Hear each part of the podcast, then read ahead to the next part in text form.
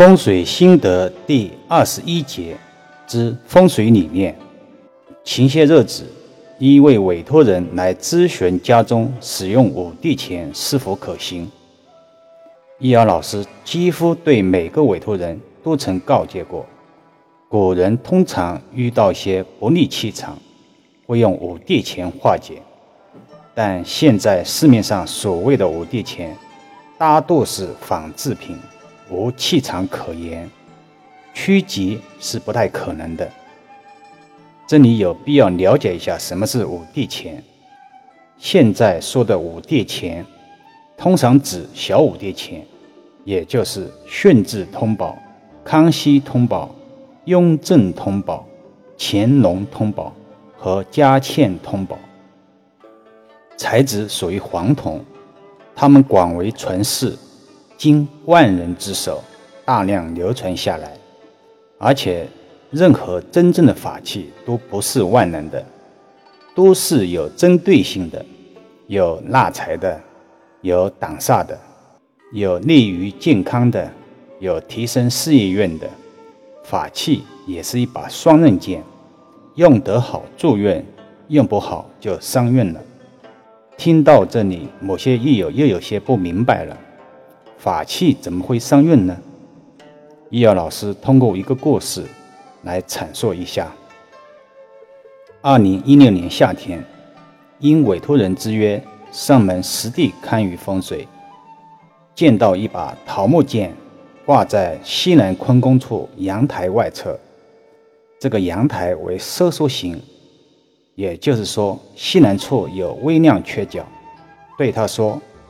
女主人最近一两年身体是不是每况愈下？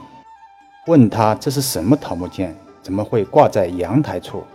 委托人回答说：“是的，妻子最近确实身体不太好，尤其是脖颈处。这个桃木剑是雷佩木，花了大价钱买的。听人说阳台外有尖角煞，所以年前在阳台处挂置了这把桃木剑。”就是不知道为什么没有效果，妻子的身体反而越来越差了。去医院也查不出什么毛病。叶老师今天把当时分析的结果公布出来，在阴阳八卦中，西南为坤宫，五行属土，代表女主人，缺角就是这个宫位气场缺失，不旺之象。桃木剑，五行属木。雷胚木乃为甲木，木克土，坤宫本身气场不强，加上再有甲木强克，怎么能对坤宫也就是女主人有利呢？当然，易阳老师还是给这家做了化解。半年之后来电说，妻子已基本痊愈。此例案例不胜枚举。这个故事看似有些跑题。实则很相关联，益友们仔细琢磨琢磨。而现在市面上所谓的五帝钱是什么呢？相信大家都是明白之人。什么时候风水法器满大街白菜价了？所谓物以稀为贵，法器是因为能有独特的能量气场，能趋吉避凶、化煞挡灾，才被世人所重视。另外，风水传承数千年了。如果在清朝之前，古人需要五帝钱怎么办呢？是否还要穿越时空来到后世收购五帝钱呢？这个就有违风水原则及精神了。不要人云亦云。也有人说，古人有大五帝钱，那个年代历史跨越更长，从秦始皇、汉武帝。唐高祖、宋太祖、明成祖更难求得，普通人寻找这些简直是天方夜谭。